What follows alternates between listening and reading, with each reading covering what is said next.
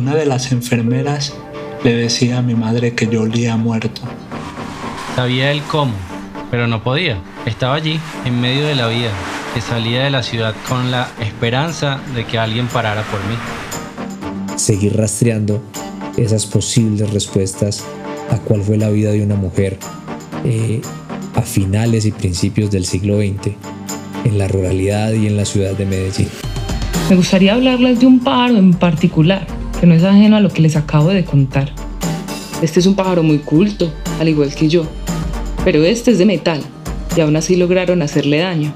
Este pájaro lo esculpió Fernando Botero. Es llevada a la clínica Fundadores de la ciudad de Medellín.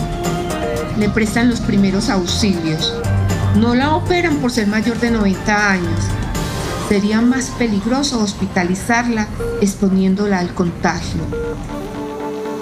Historias inmersas, conectando la ciudad con historias no contadas.